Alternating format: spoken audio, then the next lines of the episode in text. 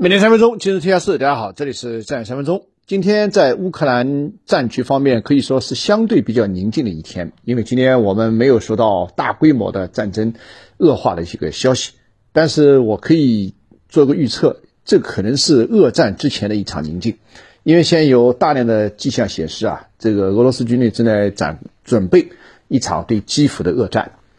呃，大量的军队已经在这个基辅城外已经聚集，而且重型武器已经开始使用。那么基辅周围的平民伤亡在上升，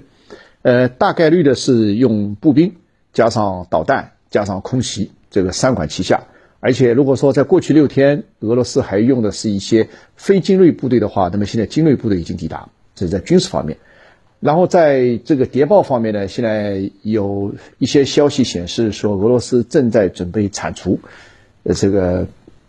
乌克兰的谍报机关，当然这个是谍中谍啊，我们目前完全不知内情。但是我想，这个背后的谍报战一定是非常之激烈。甚至今天不是至少在中文媒体上，我们看到个消息，呃，还没有经过第二独立消息来源证实，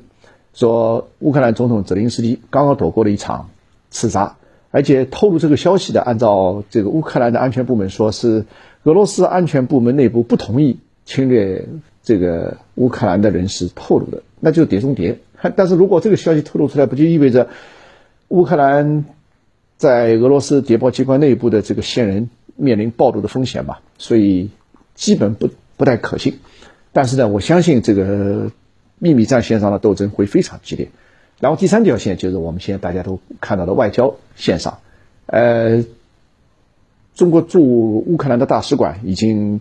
在今天上午，我们收到消息说，已经向全体在乌华人发出了撤离的这个启示，啊，集合的地点、集合的呃时间、啊集合的大巴的班次啊，都已经公布出来，甚至也告诉大家可以带上外籍的家属，因为很多人已经在当地成了家。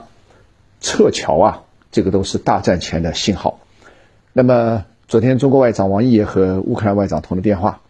呃，要求乌克兰方面保证在乌华人的安全，其其中也包括，一旦大战爆发，在大战之前必须保证在乌华人全部撤离。同时呢，还有一个相对比较内幕的消息是说，普京现在跟各国领导人在商谈过程当中，基本同意开放一条人道主义走廊，换句话说就是允许啊各国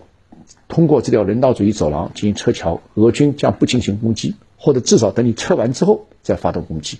所以最近大规模的撤侨行动正在展开，所以这些迹象啊，都从各个方向指示指向一个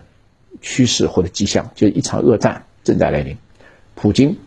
对基辅志在必得，能否成功啊，另当别论。但是会不会像六天之前他发动进攻的时候所说的那样，乌克兰政府将为可能的血流满地？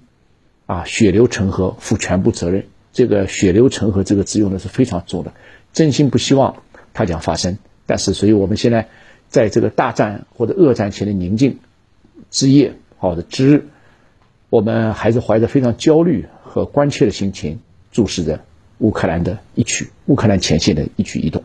另外呢，有关这个在美国和台湾之间，这个最近在乌克兰时间如此敏感的时刻发生的事情啊。这个包括今天晚上蓬佩奥也将抵达台湾。这个如果大家对这个有兴趣的话，可以收听我在下面的这个麒麟皮特秀栏目里面呢更加详尽的分析。好，今天节目就先到这，谢谢大家。